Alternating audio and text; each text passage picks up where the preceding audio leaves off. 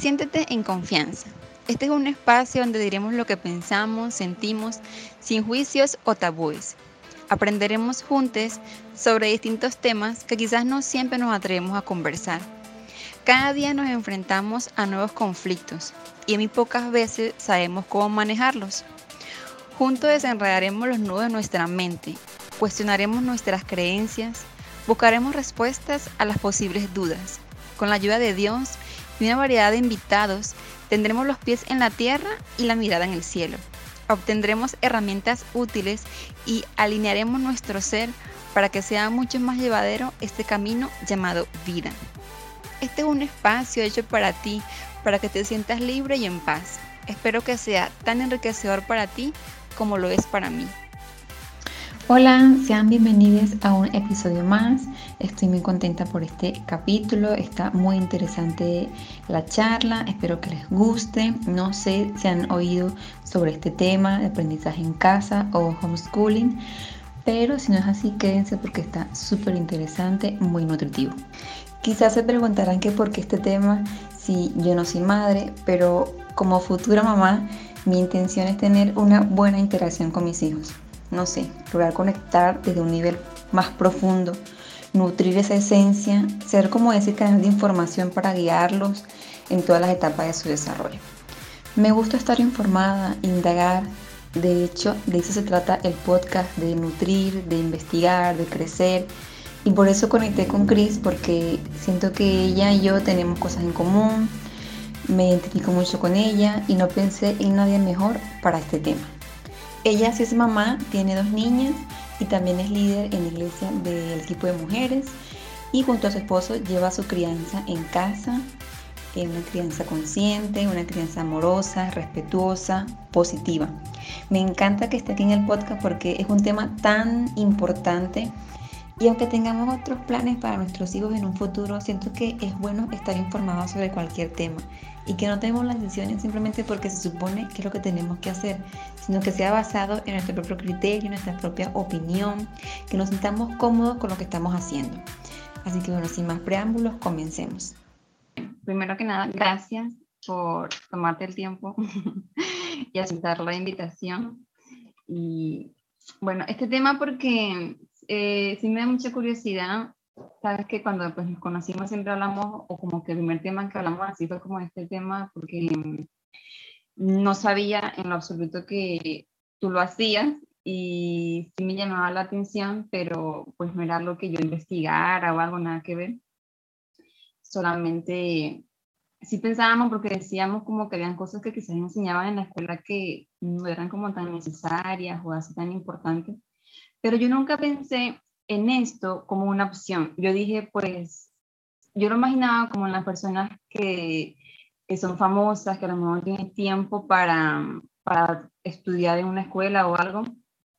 Imaginaba que ellos lo hacían por eso. Pero yo nunca lo imaginé o lo, lo pensé que uno lo pudiera hacer o como que uno lo hiciera. Dije, no sé, nunca lo, lo, lo consideré cuando tú me lo comentaste, yo dije, pues sí, o sea, es una opción, ¿por qué no? como que no. Entonces, este, sí quisiera preguntarte eh, eso, como qué es el aprendizaje en casa. Eh, pues, bueno, eh, como siguiendo un poquito la plática de lo que comentabas, fíjate que nosotros también como que lo sentíamos muy lejano, o sea, como no es tan común eh, realmente yo en persona no conozco, ah, bueno, sí, una compañera de la prepa también está, está educando a sus hijos sin escuela, y, pero, pero igual su hija, eh, su hija mayor es menor que la mía, entonces fue como después. Entonces, eh, ¿has escuchado el término de homeschooling o lo ves, como dices, en, en las celebridades, en, en, los niños que son profesionales desde niños y pues necesitan de, de la escuela eh, pues fuera de la escuela, ¿no? O sea, aprender sin escuela, pero lo, percibes como muy lejano, no, no lo consideras dentro de tus opciones. Igual nosotros así lo percibíamos hasta que nos enfrentamos a ciertas situaciones y fue que empezamos a investigar y entonces nos damos cuenta que sí es una opción que no es tan común, pero no es imposible Y entonces empezamos a investigar, como adentrarnos más en todo este estilo de vida y nos dimos cuenta que iba muy en sincronía con valores y con creencias que nosotros ya teníamos o, como, sí, pues valores, o sea, a, lo que a lo que nosotros le atribuíamos un valor importante dentro de nuestra familia, este estilo de vida de educarse en escuela iba muy en sincronía. Al principio, pues nuestras hijas sí estuvieron escolarizadas en preescolar, eh, una, la menor solo un año y la mayor solamente, ¿qué? Dos años, no, tres años, pero desde el inicio como había ciertas características y ciertas como actividades que, que son normales en la escuela que no iban en sincronía con, con, la crianza respetuosa y la crianza consciente que empezamos a practicar como desde el inicio, ¿no? Entonces, digo, al principio te vas con la idea de que no, pues ir a la escuela es lo normal, es lo que debe ser, y por eso fue que escolarizamos a nuestras hijas. Bueno, también por otras situaciones personales yo como mujer, pero, pero siempre había un ruidito, algo que me hacía ruido, que, que no, no me terminaba de convencer de la escuela como institución. Y entonces cuando nos damos cuenta de que es una opción que no vayan a la escuela, fue como, cuando empezamos a investigar, fue como, esto tiene sentido, esto como me llama, ¿sabes? Como va conmigo, no, no, lo, tengo que no lo tengo que pensar o no, no tengo, no me, no me, se me generaron tantas dudas porque era algo que ya vibraba con, con las creencias que yo tenía, ¿no? Okay. Este, bueno, ¿qué es el, el aprender en casa? en general como el término común es el homeschooling, ¿no? Aprender en casa. Pero nosotros nos dimos cuenta que es más que eso. El, homeschooling como tal es traerte la escuela a tu casa, ¿no? Y llevar un currículum, llevar un programa, un plan de estudios en el que los niños eh, tienen que aprender ciertos temas en determinado tiempo, según la edad que ellos tengan. Y entonces eh, pues les aplican pruebas, les aplican exámenes para comprobar que cumplen con estos aprendizajes que alguien definió. Okay. Este, y entonces, pues, aprueban sus exámenes, aprueban las, las pruebas y, y entonces obtienen su certificado, etcétera, y van avanzando. Lo mismo que hacemos en la escuela, nada más que te lo traes a tu casa. Está padre porque como, como la atención está completamente en tu hijo o en tus hijos, a diferencia de un grupo mayor como es en las escuelas, pues tus hijos avanzan mucho más rápido, ¿no?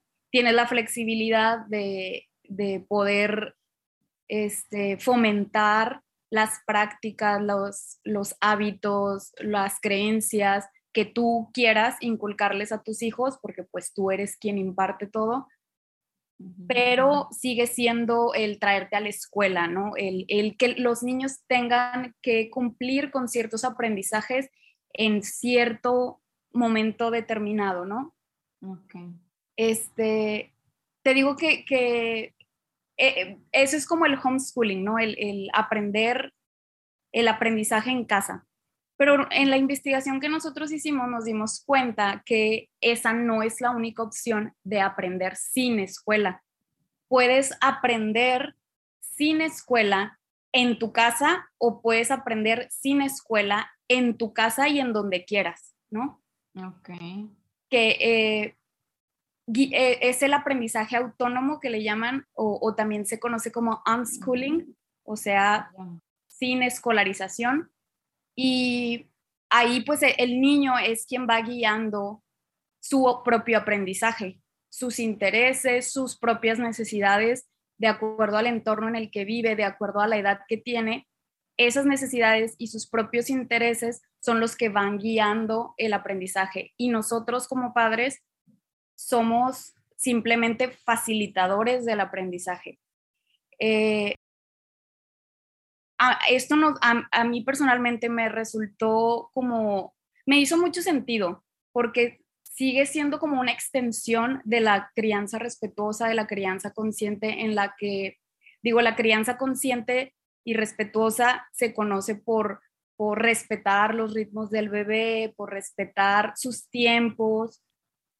Eh, creo que se puede incluir entre las diferentes prácticas conocidas de la crianza respetuosa y consciente, pues el, el colecho, o sea, que, que no los apresuras a que salgan de cama para irse a dormir solos, entonces ahí respetas su, su, tiempo y su necesidad de apego.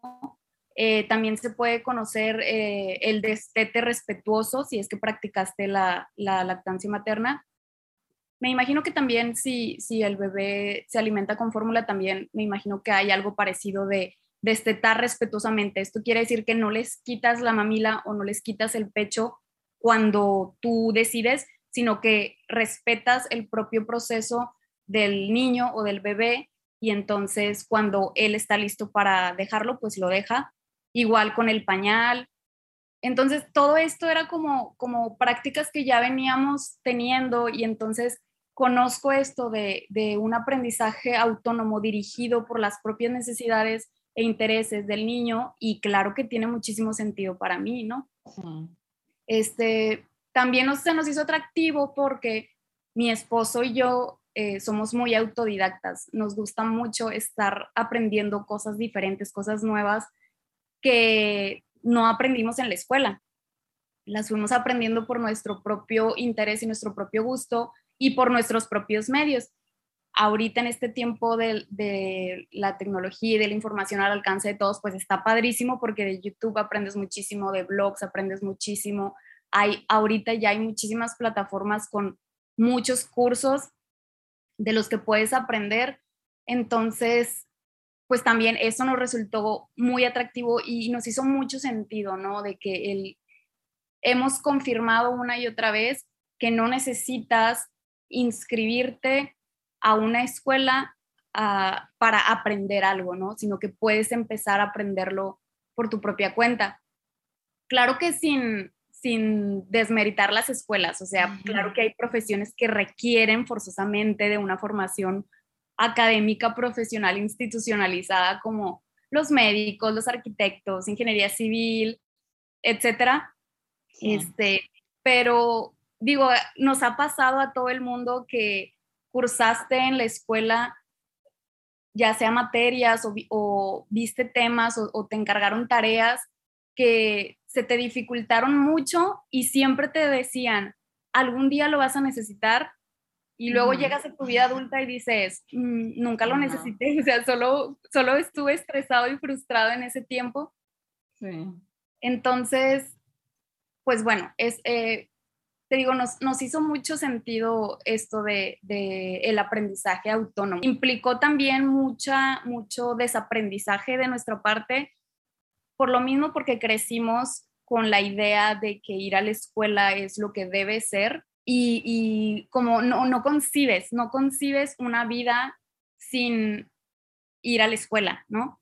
Entonces, y sin que te enseñen, ¿no? También, este, como que te da miedo pensar que si no le enseñas, no va a aprender, que si no hay alguien que le diga, tienes que aprender esto, crees que nunca lo va a aprender.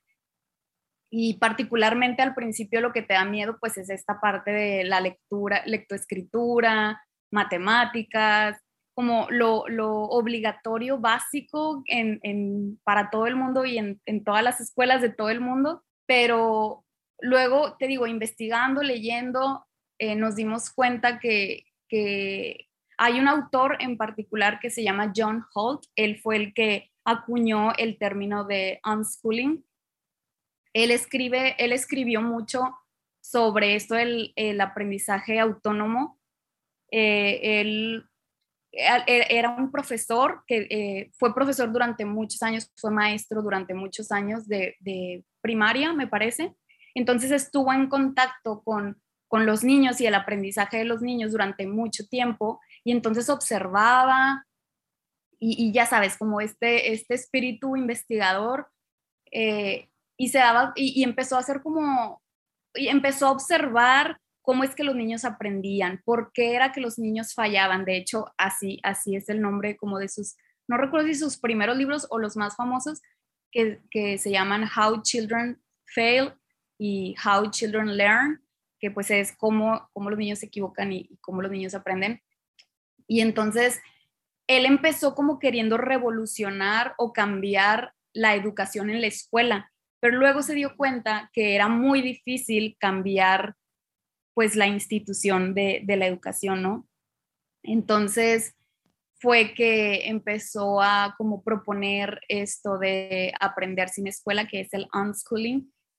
Y, bueno, X, él, él en, sus, en, su, en sus textos, en sus libros, eh, pues hace muchas observaciones, describe muchas observaciones que él, que él hizo sobre el aprendizaje de los niños.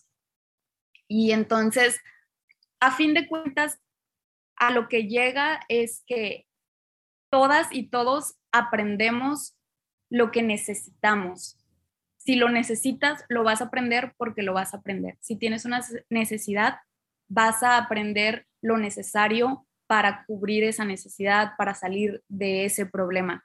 Claro que, que el niño necesita de un acompañamiento, no es, no significa tampoco que el niño va a aprender lo que necesita, ah, ok, pues lo dejo ahí que aprenda el solito, sino que uno como padre, eh, pues nuestra responsabilidad es acompañarle, facilitarle las herramientas, facilitarle los recursos, estar atento observarle para detectar cuáles son sus intereses, para detectar qué necesidades está teniendo y entonces a partir de esa observación, pues acercar todo lo que vaya necesitando para que él mismo aprenda. Uno como, como mamá o papá no le enseñas nada, porque al fin de cuentas, aunque, aunque optes por el homeschooling o aunque optes por que tus hijos vayan a la escuela, se tiene esta creencia de que es el maestro quien le enseña al niño, ¿no? Que si el maestro no enseña, el niño no va a aprender. Pero en realidad es que el niño no va a aprender si no tiene el interés o no tiene la necesidad. En la escuela nos enseñan o, el, el conocimiento que se imparte se imparte para futuras necesidades, ¿no? Que es lo que decíamos, te dicen, algún día lo vas a necesitar, algún día lo vas a aplicar, pero no, no tienes la necesidad concreta en ese momento y entonces eso es lo que dificulta muchísimo pues el aprendizaje para muchas personas, ¿no? Sí. Entonces es como eh, estar atento a las necesidades para facilitar recursos, información, herramientas y entonces crear un ambiente muy rico en experiencias, en, intereses, en etcétera. Un ambiente muy rico para que el niño pueda explorarlo y a partir de ahí aprender, ¿no? Es muy interesante, la verdad es que, que te, se vuelve como apasionante leer más y más y, entender cómo es que funciona pues el cerebro, eh, los humanos, cómo funcionamos y, cómo poquito a poquito es, es de, tener mucha confianza y mucha fe en que esto va a pasar, ¿no? Confiar en que tu hijo va a aprender lo que necesite aprender y no, no soltar, dejar ir el miedo y el temor a que se vaya a quedar rezagado, a que se vaya a atrasar, a que no esté al nivel de otros niños. Tienes que dejar de comparar a tu hijo con otros niños con el plan de estudios oficial y relajarte y, y tratar de, pues, darle, darle la oportunidad de que aprenda ella, él solo o ella sola. Sí, de hecho sí, es lo que da miedo también, ¿no? Eso que decías de que si voy a yo tener las herramientas necesarias que va a necesitar, cómo yo voy a hacerlo. De hecho, a mí me daba, yo lo pensé y pensaba eso, decía, eh, yo seré capaz si tomo la decisión hacer eso, eh, siento que si necesita como el tiempo completo para estar ahí, no sé cómo será tu día a día, si me imagino, me pongo a pensar cómo será el día a día de estar, o cómo será esa mecánica, ¿no? De te levantas, haces comida o no sé qué, y entonces la educación, cómo lo instruyes. Siento que sí, es como un poquito quizás demandante, un poquito, eh, pues de tu tiempo, obviamente, siento que sí Y es eso, como enfocarte en que, bueno, si vas a tomar esa decisión, estar consciente de que necesitas mucho tiempo para hacerlo. Pero sí me dio curiosidad también saber si tú tomaste la decisión porque eso, porque me comentaste eso, o porque pasó algo negativo en la escuela, o simplemente deciste, no, bueno, me, me quiero, me conviene más esto, me gustó más esto, y voy por ahí. Eh, porque sí me comentaste que tú tenías, antes de, de, conocer sobre todo este tema, si tenías como curiosidad o si practicabas estas de, mm, eh, de padres conscientes o, o, mantenías esta estructura ahí en tu casa junto a tu esposo. Y sí he visto, también he leído varias cosas sobre, me he dado cuenta como desaprendiendo cosas, porque pues uno crece con muchas cosas que nada que ver y ya te das cuenta. Yo también estuve leyendo varias cosas sobre eso y me dio como curiosidad porque sí te vas como instruyendo y, y vas viendo cosas muy distintas a las que tú conocías. Y ver, eh, pero sí, a mí, bueno, a mí personalmente sí me da temor eso que mencionabas, eh, pero bueno, ya es como, es decir, tú eh, dejar y soltar eso y, y adentrarte a ver qué pasa, porque el miedo siempre va, va, a tener uno, ¿verdad? Pero sí me dio curiosidad saber si como están las niñas antes en la escuela, eh, si tú tomaste la decisión porque eh, te gustó más esta opción o si pasó algo, si me da curiosidad. Sí, te cuento, bueno, eh, te digo desde el principio que cuando me convertí en mamá de mi hija Maya, tiene siete años, pues empiezas como mamá primeriza, literalmente se siente como dando pasos a ciegas, así, ¿no? Poco a poco, digo, yo, yo tuve a mi hija pues relativamente joven, eh, no tan joven, pero relativamente joven, la tuve a los, a los 22 años y el, el, el, resto de mis amigas, el resto de mi entorno, o sea, yo era la única que, que, que, se había convertido en mamá, ¿no? Entonces sí me sentía como a ciegas porque no tenía como, como con quién ir de la mano recorriendo el mismo camino, ¿no? Ok. Eh, gracias a Internet, pues vas conociendo diferentes términos, vas conociendo pues te vas adentrando en este mundo de la crianza.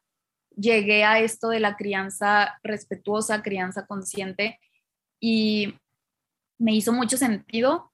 Entonces, bueno, sigue creciendo, es bebé, sigue creciendo, sigues aprendiendo tú como, como mamá. Te digo, porque al principio, pues no, la verdad es que siempre me ha hecho falta tribu, hacer tribu con otras mamás.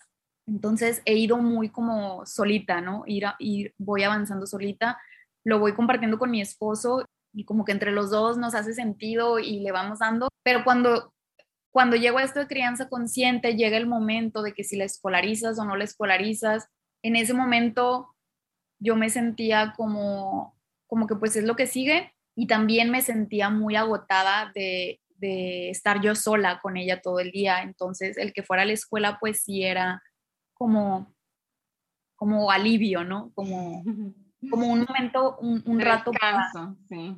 Y descanso entre comillas, porque la vida te come y era, ah, ok, pues sí, lo voy a aprovechar para descansar, pero luego la casa, eh, no sé, diferentes situaciones que se van presentando y terminas no descansando. Llegó un punto en el que también yo me sentía, literal así me sentía, que el cerebro se me estaba atrofiando, como de no mm. hacer nada, entre comillas, ¿no? Sentía que el solo dedicarme a mi bebé o a ser mamá o el solo dedicarme a la casa, como que no era suficientemente intelectual, no, no era suficientemente retador en lo intelectual y entonces sentía que el cerebro se me estaba atrofiando. Y fue cuando dije, no, pues necesito como volver a trabajar y entonces empecé a trabajar otra vez. Y entonces pues mi hija iba al kinder y bueno, así seguimos, ¿no? Este, te digo, siempre había algo en mi cabeza que me decía, que me, que me mandaba como una señal de alerta de que algo no me gustaba, no me llenaba completamente el que mi hija fuera a la escuela. Y bueno, pero pues tú creías, o yo creía, o así creíamos que tenía que ser, ¿no? Era parte de la vida que mi hija fuera a la escuela, pues tengo que dejarlo ir. Estas, estas como alertas, pues las tengo que dejar ir porque pues tiene que ir a la escuela. Este, luego surgió una, una situación, eh, pues, desagradable en la escuela, en la que mi hija, pues en palabras formales, mi hija estaba siendo acosada. Claro que cuando lo hablas en la escuela, te dicen que estás exagerando porque pues son niños, son cosas de niños. Y eso era algo que tampoco me gustaba, el hecho de que minimizaran la situación o la afectación emocional de mi hija, ¿no? Yo entiendo que son niños, pero desde niños debemos enseñarles que todos tenemos límites y que aunque tú como niño lo haces de buen corazón, el abrazar, el querer dar un beso, puede ser que el otro niño o la otra niña no se sienta cómoda y desde niño tienes que enseñarle que si la otra persona no se siente cómoda, tú te detienes, ¿no? Lo que es el consentimiento. Pero pues, te digo, en, esta sociedad adultocentrista en la que minimizamos las necesidades de los niños y, y, las emociones de los niños, pues si era como, ay, son cosas de niños, va a pasar, la maestra hablaba con el niño, la maestra hablaba con los papás del niño, etcétera y, como que sí hubo una mejora, pero yo también veía a mi hija que no le gustaba ir. Los primeros años sí como que estaba todo bien, todo normal. Fue como a mitad del segundo año que empezó a sentirse incómoda. Para el tercer año pues ya había otro niño que también la hacía sentir incómoda. Ya no eran ya no eran abrazos y esto, sino que eran pues bromas y cosas así, pero que la incomodaban, ¿no? Ok. También empezamos a notar que, bueno, de hecho no empezamos a notar, durante todo el preescolar, ya sabes que ahorita desde el preescolar empiezan con la lectoescritura con tan solo 3, 4, 5 años y ya quieren que aprendan a leer, que aprendan a escribir, cuando los niños a esa edad, ¿para qué mm. necesitan aprender a leer y escribir a esa edad, no? Hay muchísimas otras cosas que pueden aprender antes de leer y escribir, pero el sistema quiere, no sé, no sé si es el sistema o el, sistema como respuesta a, esta necesidad que los papás a veces presentan de que ya quieren que su hijo aprenda a leer y escribir. Uy, mi hijo ya habla, ya sabe contar hasta el 100, ya mm. sabe hablar inglés con tan solo tres años, ¿sabes? Como que el querer que tu hijo sepa hacer de todo cuanto antes. Este, entonces, te digo, pues en, preescolar empezaron con esto de la lectoescritura, le encargaban tareas de planas, de la letra, de palabras y no sé qué, y nunca le gustó hacerlas.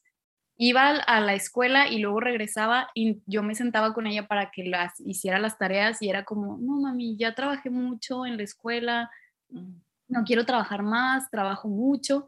Y se refería a las hojas. Cuando, cuando sacaba las hojas, era, eso era trabajar, trabajaba mucho. Y entonces yo no la obligaba porque yo decía que pues es preescolar, o sea, se me hacía muy pronto para forzarla a que aprendiera a leer y escribir. Y entonces nunca hizo las tareas, nunca le llamó la atención aprender a leer y escribir. No le gustaba ir a la escuela. Luego llegó un punto en el que le mencionábamos, no, pues vamos a que a inscribirte en clases, no sé, de baile, de canto, de taekwondo, de lo que fuera. Y el puro hecho de mencionar clases era de que no, no quiero, no me gustan las mm. clases. Y, entonces eh, ahí fue cuando yo dije, digo, aparte de lo emocional que te digo del, del, acoso que estuvimos trabajando con la maestra y los papás del niño y así, que pues obviamente no, no me sentía cómoda yo tampoco, este, esto de, de, de, que no le gustara aprender, que tan chiquita ya estuviera como predispuesta al aprendizaje, predispuesta como con, con, un, con una predisposición negativa al aprendizaje, a mí que me gusta tanto aprender, fue como, no, no quiero, no quiero que se sienta así, ¿no? Mm. Entonces, digo, para ese entonces yo ya había decidido dejar de trabajar habíamos concluido, estábamos decididos a concluir un proyecto que era el que me, me ocupaba. Y, y, aparte con toda esta situación de, de, que se sentía incómoda, yo ya había como, ya me sentía como más disponible emocionalmente y psicológicamente para, para estar con ella y para acompañarla. Y fue que, que lo consideré. Me acuerdo que le mandé un mensaje a mi esposo, algo pasó, no me acuerdo qué pasó, que le mandé un mensaje a mi esposo como que Maya no, no quiere ir a la escuela o no sé qué, algo pasó y estábamos mensajeando y luego le digo, le digo, ¿hacemos homeschooling o qué? Ahí todavía, ahí todavía yo considerándolo del homeschooling, o sea, todavía no aprendía todo esto del aprendizaje autónomo, no conocía esto del aprendizaje autónomo entonces yo le digo, ¿hacemos homeschooling o qué? Y se lo mandé sin esperar que me dijera que sí. O sea, solamente lo mandé, no sé si como broma, como si a la ligera. yo realmente sí lo estaba considerando, pero no me esperaba que me iba a decir que sí. Y luego le digo eso y me responde, me responde, ya lo había pensado, pero no te había querido decir porque pensé que ibas a decir que no. Porque en ese momento estaba yo saliendo como de, un, de una fase en mi vida en la que estaba como muy estresada y, y, y, pues no, o sea, antes de, antes de salir de esa fase hubiera sido impensable, pero ya estaba saliendo y entonces como que lo consideré, o sea, sí lo consideré, le mando el mensaje sin esperar que me diga que sí, me dice, yo también lo había pensado y fue como, a ver, o sea, fue una de, ajá, de los dos lo pensamos en serio. Y literal así empecé a investigar, puse en Google Homeschooling México en México y pues salen un montón de blogs. Llegué al blog, a un blog que se llama Supraescolar, es, es escrito por Priscila Salazar y ella es de que como un gurú del, de esto del aprendizaje sin escuela aquí en México. Tomamos un curso gratuito que ella tiene en el que como que es una introducción a todo este estilo de vida de educar sin escuela. Okay. Eh, su blog se llama Su Preescolar porque ella habla en su blog, trata esto de una educación más allá de la escuela, ¿no? Por eso el Supra. Este, ahí aprendimos muchísimo y, pues de ahí también te vas yendo a, otros blogs, a otras personas que ya llevan años en con este estilo de vida. Los hijos de Priscila Salazar tienen creo que como 15, 14 y 12 años, así como algo así o sea, ya son adolescentes, nunca fueron escolarizados y, y entonces es como esos casos de éxito que, que te motivan y dices, va, sí se puede, o sea, te demuestran que sí es posible. Y entonces, cuando tomamos este curso, ella lo plantea desde una perspectiva positiva, ¿no? Ella en el taller así lo trabaja, que la mayoría llegamos a considerar este estilo de vida por una experiencia negativa, ¿no? Que en nuestro caso pues era esto de que se sentía incómoda, que yo estaba preocupada de que, que no le gustara aprender. Pero luego ella lo, nos invita a que lo, a que lo plantees de una forma positiva, que veas todos los beneficios que tiene este estilo de vida y entonces tu postura sea tu postura sea una positiva, ¿no? El yo educo a mi, elegimos este estilo de vida de educarse en escuela porque mi hijo tiene la, la, oportunidad de concentrarse en los intereses genuinos que él tiene y dedicar todo el tiempo a alimentar esos intereses. Mi hijo tiene la oportunidad de, este, no sé, pasar mayor tiempo con su familia que, eh, y crear lazos fuertes entre nosotros como miembros de la familia, etcétera, ¿no? O sea, como ver todos los beneficios y, y entonces pensar en que tú tomaste esta decisión por todos estos beneficios, no como, ching, pues no tengo de otra, porque pues mi hija se sentía acosada en la escuela, pues no hay de otra, voy a tener que educarla sin escuela, ¿no? Y esto a mí se me hizo muy poderoso porque enfocándote en lo bueno, enfocándote en lo que quieres más, es mucho más eh, fácil como no entregarte al estrés y a lo abrumador que puede ser el dedicar todo tu tiempo a, a estar disponible para tus hijos, ¿no? Porque si no, si no cuentas con, si no, si no has trabajado en ti misma o en ti mismo como madre o padre eh, todas las heridas emocionales que tú tienes desde tu infancia, si no has trabajado en tu propia maduración, en tu propia madurez emocional, es, se, se vuelve muy difícil estar disponible de tiempo completo para tus hijos. Ahora, paréntesis, ahorita que mencionaste esto que me preguntabas o, o, que mencionaste esto de que puede resultar muy difícil el estar disponible, el que tu tiempo esté disponible completamente para ellos. Eh, quería comentarte que en, en todo, después de toda esta investigación y que nos acercamos a este estilo de vida, nos dimos cuenta que hay muchas familias que nos dimos cuenta que para todas las familias es diferente.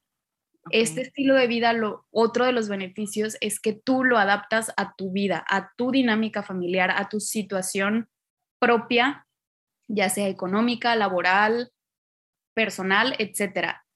No, no te tienes que adaptar tú a la escuela, sino que tú adaptas el estilo de vida a tu propia situación, a tus propias situaciones. Entonces, en mi caso, nosotros decidimos que mi esposo saldría a trabajar y que él se encargaría de cubrir las necesidades económicas y yo me quedaría en casa. Yo, voy, yo decidí invertir mi tiempo en acompañar a mis hijas eh, durante pues, los años que necesiten.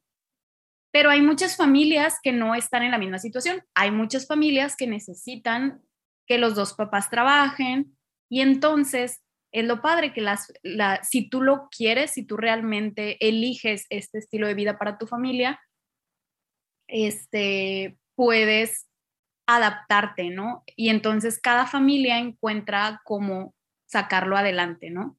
Ya sea trabajando desde casa, trabajando medio tiempo, eh, uno trabaja en la mañana, otro trabaja en la tarde, noche, etcétera lo interesante es eso, que dependiendo de tu situación, tú adaptas el estilo de vida a tu propia situación, no te tienes que adaptar tú a, un sistema, ¿no?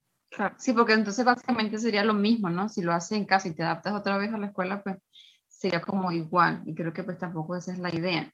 Y sí, eh, me imagino yo eh, que comentaste de tú sentirte un principio mm, como sin hacer un, o cuando estaban los niños en tu casa, que a lo mejor ellos estaban en escuelas y tú a lo mejor no te hallabas muy bien porque estás acostumbrada a llevar un estilo de vida como activo y ya ahora solamente eh, pues el aprendizaje en, en la escuela y ahora está en casa, pero quizás las tareas o los básicos, ya siento que sí, como que a lo mejor te da un poquito de inquietud de saber, quiero mantener mi vida como más activa o qué voy a hacer, siento que sí, eh, hay personas que pues mantienen un, ritmo de vida así acelerado o activo, eh, sí, eh, influye también bastante.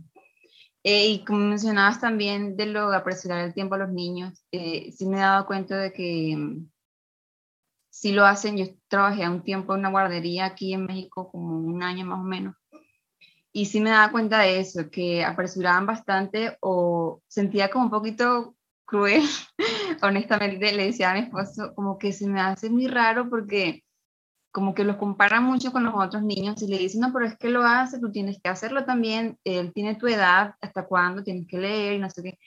Y yo sentía que, bueno, no veía esta opción, pero se me hacía que no era la manera de, pues, de, de decir las cosas o como que decía, bueno, pero como que veía que cada persona o cada niño es distinto y cada método, cada aprendizaje pues va a un ritmo distinto. Entonces yo no puedo como exigirle a, a este niño que vaya igual a otro, porque no, no es igual. O sea, ni siquiera nosotros somos adultos, vamos igual a otras personas, menos un niño. Entonces, sí se me hacía un poquito cruel eh, lo, que, lo que hacían. Eh, a veces le, que si le dan un premio, le decían, bueno, te damos a una estrellita, te damos como para motivarlo, pero al mismo tiempo, si no la ganabas, entonces eras malo o, o no eras bueno. entonces, como que sí me hacía sentir mal porque, ay, tiene la estrella, pero yo no la tengo, entonces yo soy como menos que él o ella. Y se veía como esa cuestión y la veía un poquito no sentía que era muy positiva, pero como tú dices, o lo que tú dices, pues es lo que nos ha enseñado, ir a la escuela es lo normal, es lo que tenemos que hacer, no ves como otras opciones, o también pues no, lo, no en ese momento yo no lo vi, pero sí, como también estar informados, eh, sí es bueno, saber esas opciones, eh, porque es una responsabilidad grande el aprendizaje de los niños. Entonces tú dices, pues me toca hacer esto y porque sí, porque la sociedad es lo que me inculca o lo que me ha dicho, pero también es bueno investigar o tener otras opciones, siento que sí. Eh, que te haga sentir también en paz contigo mismo, porque siento que sería feo, como también tú comentaste, obligarlo. Tú mal, te sientes tú como no sé, culpable o triste mandándola a la escuela cuando no quiere ir, que se quede llorando y tú dejas tu casa a trabajar y como que ese remordimiento, tú dices, conchale, ¿cómo hago? Quisiera, o sea, siento que sí debe ser fuerte, entonces eh, trabajar eso pues, que te sientas como en paz con lo que estás haciendo y digas, bueno, esto es lo que decidí, me siento bien, es como un plus. También quería preguntarte si es difícil o como comentaras, eh, ¿cómo es ¿Cómo lo haces? O sea, tú te despiertas en la mañana, ¿cómo es tu día a día con, con esta con esta enseñanza en tu casa? Porque sí me da, honestamente me da mucha curiosidad saber eh, si, es, si es complicado, si es, eh, no sé, ¿cómo te manejas? ¿Cómo te organizas? Tú dices, bueno, hago esto en la mañana, hago esto en la tarde. ¿Cómo es? ¿Cómo es esa vida? Pues, te puedo decir, primerito que nada, es que todos los días son diferentes, ¿no? Este, sí, sí, sí hay como cierto ritmo, pero, eh, pero, pero todos los días hacemos cosas diferentes porque pues todos los días tienen intereses, tienen ganas de hacer una cosa o la otra, o a veces tenemos necesidad de salir y pues hay que salir. Digo, ahorita con la pandemia también eso fue lo que nos pasó, que, que dimos el paso justo cuando empezó la pandemia. Este, entonces, pues al principio no salíamos nada, pero les vino muy bien también porque a ellas les gusta mucho la tranquilidad de, de estar en casa, como que no haya prisas, que no haya que, sí, pues que no haya prisas, como que tan, tanto, tantas, así tan acelerado, les gusta la tranquilidad, entonces les vino bien. Este, pero bueno, ahorita que como que ya vamos saliendo más de esto, que ya empiezas a, empieza a activarse más la vida, eh, pues ya que empezamos a salir, te digo, pues todos los días son diferentes, pero en sí, pues nos levantamos. A, a veces me levanto yo primero que ellas, a veces me levantan ellas. Se tardan un poquito en que les dé hambre, entonces nos despertamos, nos lavamos los dientes, eh, se cambian la pijama, a veces les dan ganas de quedarse en pijama y pues se quedan en pijama. Este, y estamos así como jugando, platicando, siempre empezamos el día, empiezan contándome lo que soñaron. Este, luego, pues así, como, como cositas pequeñas que vamos haciendo, platicando, ellas medio jugando o así. Después ya como que les da hambre y, y entonces bajamos a, que, a que se sirvan el desayuno porque procuro que me gusta fomentar esto de la autosuficiencia, ya tienen esa palabra y, como muy orgullosas, Lambda, que tiene cuatro años, me dice, me dice, ya soy más autosuficiente, ¿no?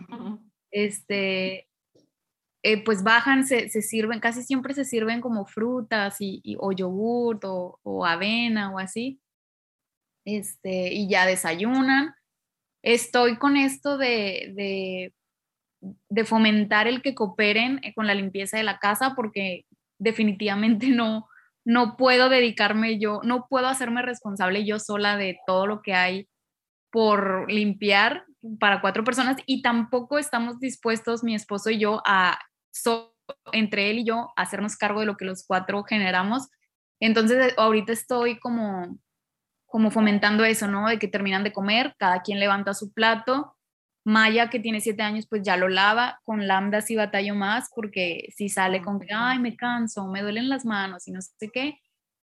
Pero, pero pues es de mucha paciencia, ¿no? De, de, no quiero tampoco como obligarla para que no sea, para no predisponerla, sino que tratar de involucrarla, ¿no? Y que ella quiera cooperar porque le nazca.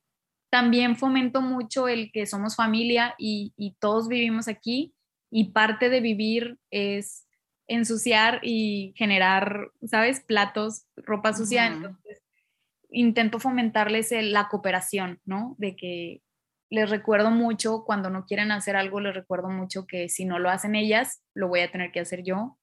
Y pues no es justo que yo haga algo que yo no, ¿sabes? Que yo, que yo limpie algo que yo no generé. Ok. Este, pero no sé, no sé, es un, sí ha sido mucho de como probar el, guiar, guiarme yo por, por como esta intuición que, se siente y, y, como ir probando, ir observando, equivocarte y, luego sentirte que, no está saliendo bien y entonces respirar y como va, no, o sea, comentar. Me, me sirve mucho escuchar podcast o leer los blogs de estas mamás que ya tienen muchos años con este estilo de vida y entonces como que me recargan las, las pilas de motivación, ¿no? Eh, bueno, después de desayunar, como que otra vez, otra vez, pues la verdad es que casi todo el día se la pasan jugando. Eh, a veces en la computadora, a veces este, aquí jugando con muñecas, a veces pintando, o sea, haciendo cosas como artísticas, jugando juegos de mesa, rompecabezas, no sé, salir al parque. Bueno, con esto de la pandemia también duramos mucho tiempo sin salir al parque y, y sí, les, sí les afectó pero en sí como que juegan mucho, siento que, que todo el día se la pasan jugando, de repente sí tienen como ganas de estar más tranquilitas y nos acostamos y, o nos sentamos y leemos algo, eh, o lo, lo, de ver películas lo hacemos más cuando llega su papá y ya como, como para cerrar el día es como, ah, ver una película, una serie. Y pues en sí es, te digo, estar presente, estar disponible. También eso, eso no sé, digo, contigo que de repente mensajeamos y que me tardo años en contestar es porque sí noto que cuando yo agarro mi celular y estoy con mi celular, me desconecto de ellas, como que me conecto con el celular, me desconecto de ellas y entonces es cuando surgen conflictos o, mm, o cosas así. Y entonces he notado que todo fluye mucho más cuando yo estoy disponible al 100. Si mi mente, incluso a veces ni siquiera tengo el celular, pero si mi mente está en otra parte, no fluye igual, como que surgen conflictos, yo también me estreso más, me tardo en responderles si me hablan y entonces ellas se estresan, etcétera. Y la verdad es que es, es un proceso, es difícil de explicar porque por ejemplo, a, lo mejor ahorita puede sonar como que hay, no pueden aprender ellas que a veces necesitas responder un mensaje y respetar eso. Y yo puedo responder, Maya, la mayor, sí lo entiende. Lambda, la menor, todavía no lo entiende. O sea, ella todavía está aprendiéndolo, es, eh, todavía no llega a ese punto. Pero es un, eh, ahorita con su edad, que, que son pequeñas todavía, es un estar repitiendo y tener la paciencia para repetir, repetir, repetir hasta que en algún punto su cerebro hace clic y entonces aprenden, ¿no? Eh, por, eso, por eso es que yo, yo me encuentro así como con esta necesidad de estar disponible para ellas, para, para que todo sea más fluido, no, no nos estresemos nadie. También hemos tenido conflicto ahorita con esto de la pandemia, eh, con el uso de pantallas, ¿no? Que, que también en esto de las pantallas queremos ser como respetuosos y conscientes y no simplemente prohibirles el uso de las pantallas, sino acompañarlas para que ellas aprendan a usar las pantallas de manera responsable.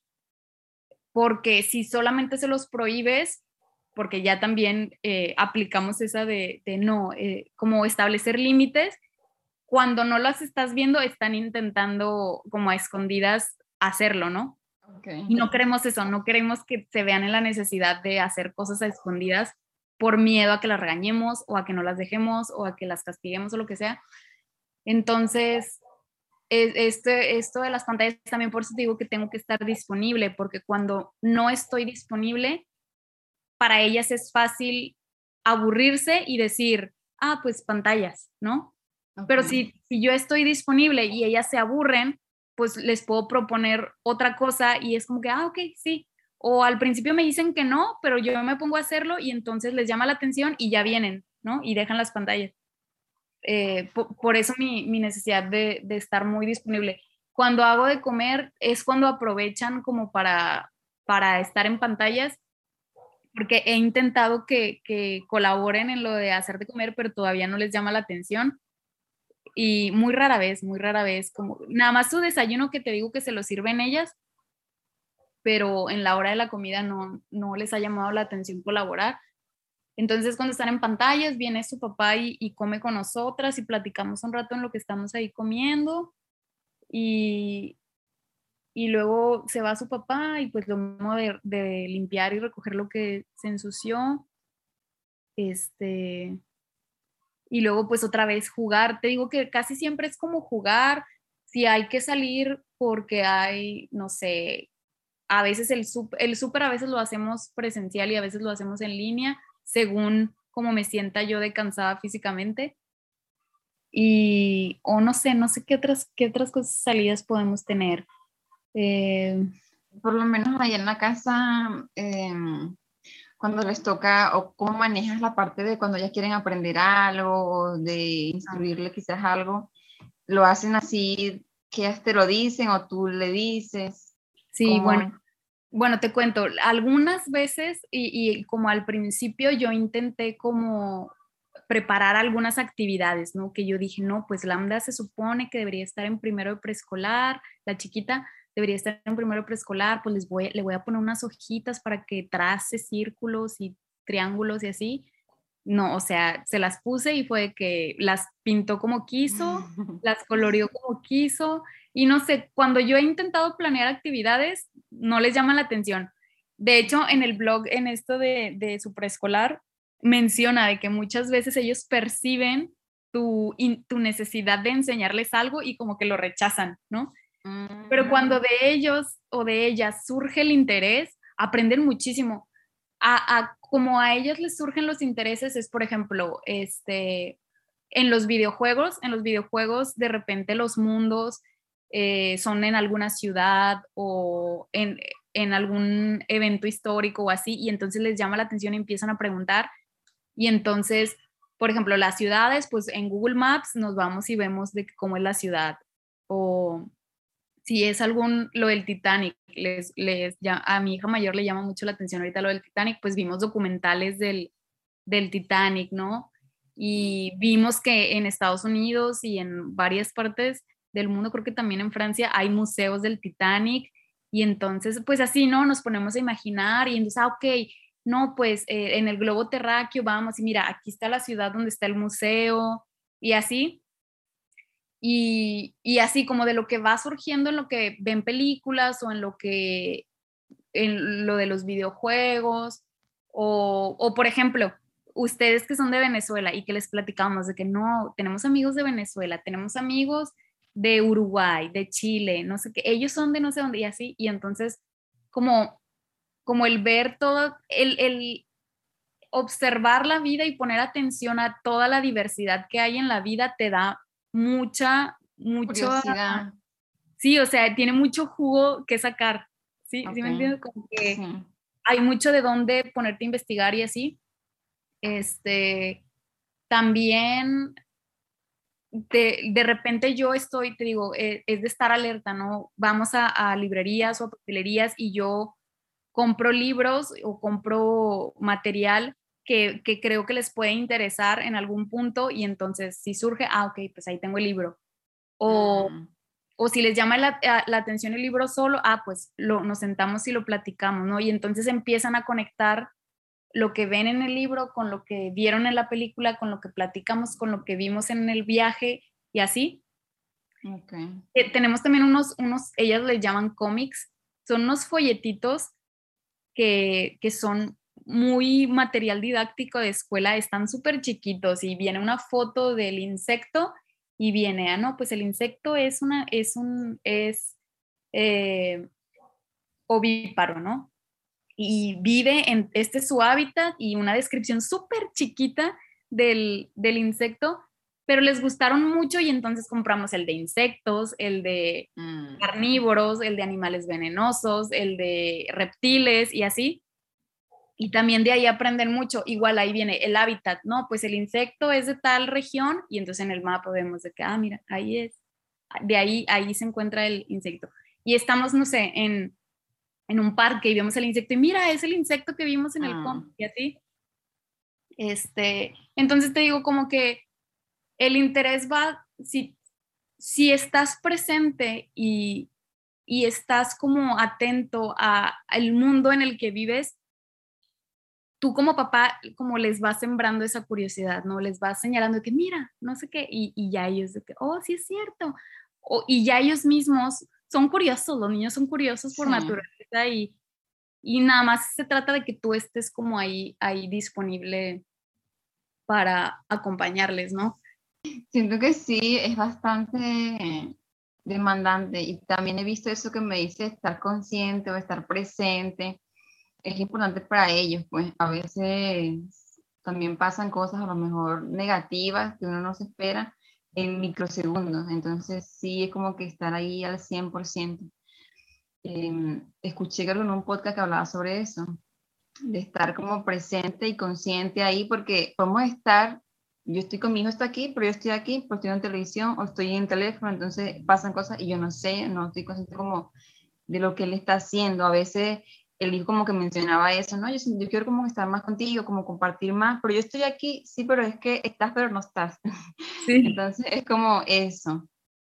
Y siento que ellos aparecen mucho esa, por lo que he visto, como esa calidad de tiempo que le das, porque puede que no puedas estar con él todo el día, pero el poco tiempo que puedas estar, eh, si es de provecho y si es de calidad, pues como que ellos lo, lo mantienen, tienen como, como que lo valoran o lo sienten, como que saben y, lo, lo, pueden como sentir, no sé, es distinto, es distinto y sí es, siento que sí debe ser como, es bonito, porque sí siento que es bonito dedicarte a eso y estar ahí, pero al mismo tiempo también siento que, que pues determina mucho tu tiempo. No sé si tú tengas como algo para, aparte de eso, si ellas duermen siestas o algo, y tú aparte a lo mejor eh, tengas algo para ti, como para descansar o distracción o de hobby, algo así, porque mm, sí, eh, o sea, pues admiro mucho eso, siento que mm, no había conocido a nadie que lo hiciera, eh, que fuera así que yo conociera, porque pues lo famoso y eso, pues no,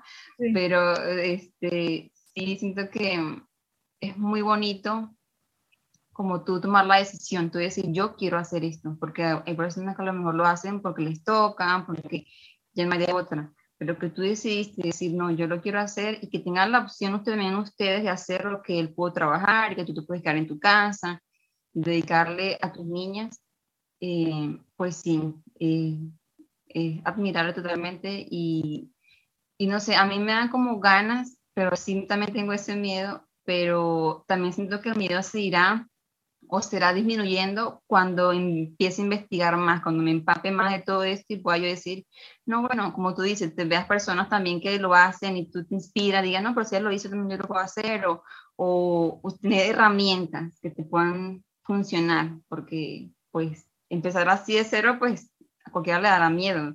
Si no estás informado, no tienes bases, pues claro que te vas a equivocar. O te vas a educar también sabiendo, pero ya es distinto porque ya vas a tener este, información. Pues no es igual empezar sin información que tener como un poco más de, de eso. Entonces te este, preguntaba sobre eso, si tenías como algo para ti que te distraes, algún hobby en el día, o si ya duermes siesta o, o, o no. Considero que ser padre es una gran responsabilidad, un gran compromiso. Por eso creo que mientras más conocimiento del tema se tenga, es mucho mejor. No se trata de ser mejor o peor, es tomar decisiones alineadas con nuestros intereses, investigar, indagar, escudriñar todas las opciones posibles e intentar con lo que resuene contigo y dar lo mejor de ti. Tampoco se trata de juzgar las decisiones de los demás, cada quien hace lo mejor que puede con lo que tiene.